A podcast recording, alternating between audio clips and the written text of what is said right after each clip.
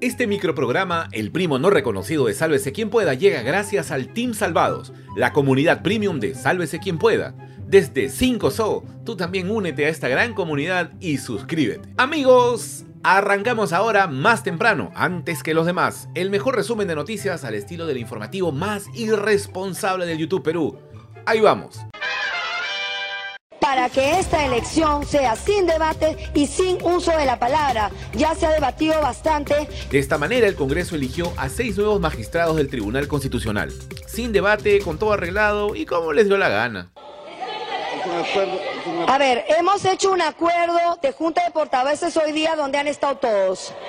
Por favor.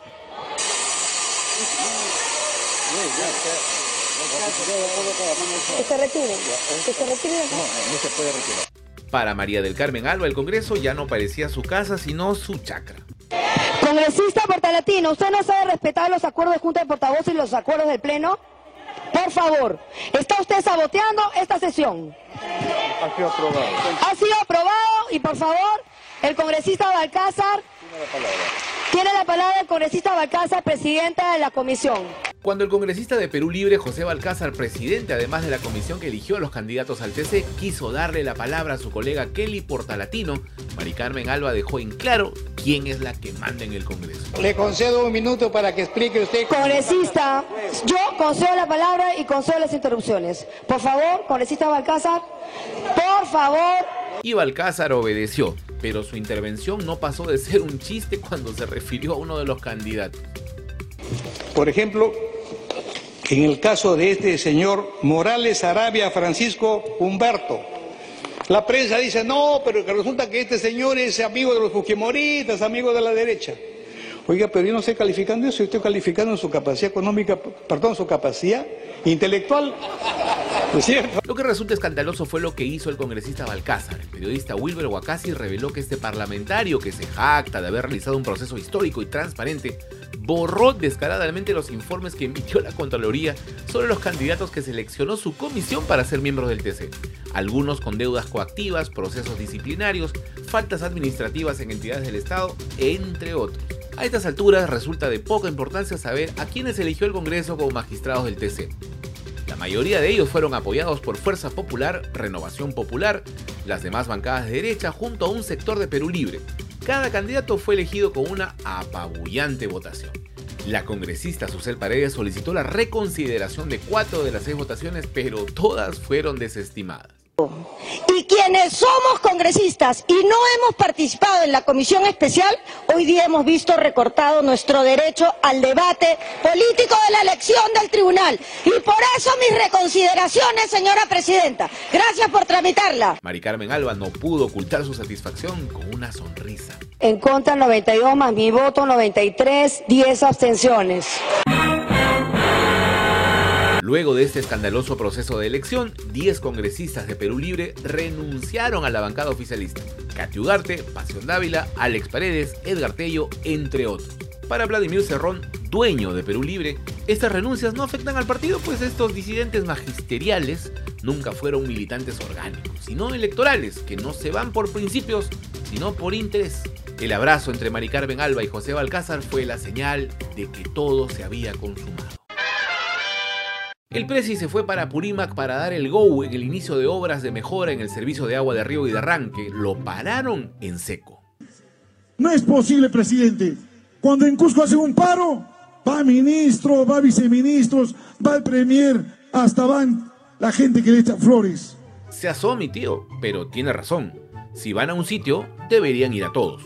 En fin, ya el pueblo se le está chorando al gobierno.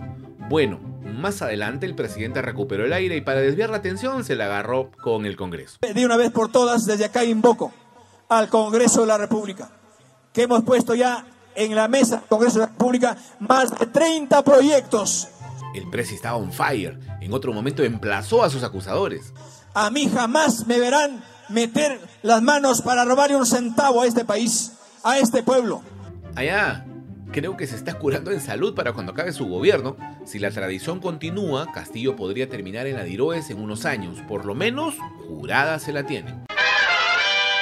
En una decisión que parece ser la correcta, el Ejecutivo observará la ley aprobada en el Congreso que elimina el enfoque de género y la educación sexual en los colegios. Vamos a también, seguro, observar la normativa. Ese tema está también eh, esperando que siga la autógrafa para tener el conocimiento pleno.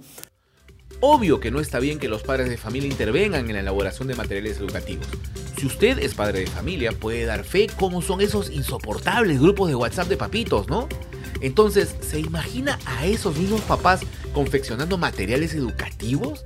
No hay forma. Y no se trata de ser conservador o liberal, es simplemente sentido común dejar trabajar a los expertos en pedagogía. Las comunidades campesinas siguen asadas con el gobierno y no aceptaron negociar con las autoridades de las Bambas hasta que se levante el estado de emergencia. Manos, a este paso nos quedamos sin cano. Quien debe estar más contento que perro con dos colas es Bruno Pacheco. Resulta que el Poder Judicial le rebajó el tiempo de prisión preventiva de 36 a 24 meses. Samir Villagrín y Frey Vázquez, sobrino de Peter Castell, también corrieron con la misma suerte. Pero el más beneficiado fue el otro sobrino, Gianmarco Castillo, a quien le revocaron la prisión preventiva. ¿Será un regalo presidencial? ¿Se pondrán a derecho? solo le pidieron que la prensa pueda ingresar a hacer su trabajo en el Congreso y el almirante Montoya se fue a Qatar. Tajantemente dijo que en el Congreso no hay show. Escúchame, ¿tú quieres show? ¿Tú quieres show? ¿No cree? Suelta video tape. En el Pleno se hacen, muchas cosas y el público tiene que saber el producto final de las cosas. Y ustedes están ahí para verlo porque se filma lo que está sucediendo. Pero no estamos entrando, no es un show mediático lo que está adentro. Si se preguntan por qué en las regiones del Perú no se progresa como se debería, pues esto podría darnos algunas luces. Un mega operativo de la Contraloría que inició en octubre del 2021 encontró 193 hechos irregulares en la gestión de entidades públicas de Amazonas. Entre los hallazgos destaca el pago indebido de bonificaciones a 38 trabajadores del sector salud y un desbalance de más de 2.100.000 soles para beneficiar a dos empresas que capacitaron al personal de la Dirección Regional de Educación. La corrupción es sin duda lo que más daño nos hace como país. Listo, se acabó. Si te gustó, dale like, comparte el enlace con todos tus contactos, suscríbete y activa la campanita. Y si estás en modo kamikaze, únete al Team Salvados desde 5 soles y participa en todas las actividades que tenemos. Y todas, tenemos un montón, ¿eh? muchas, un montón. Hasta mañana. Chau, chau, chau, chau, chau, chau.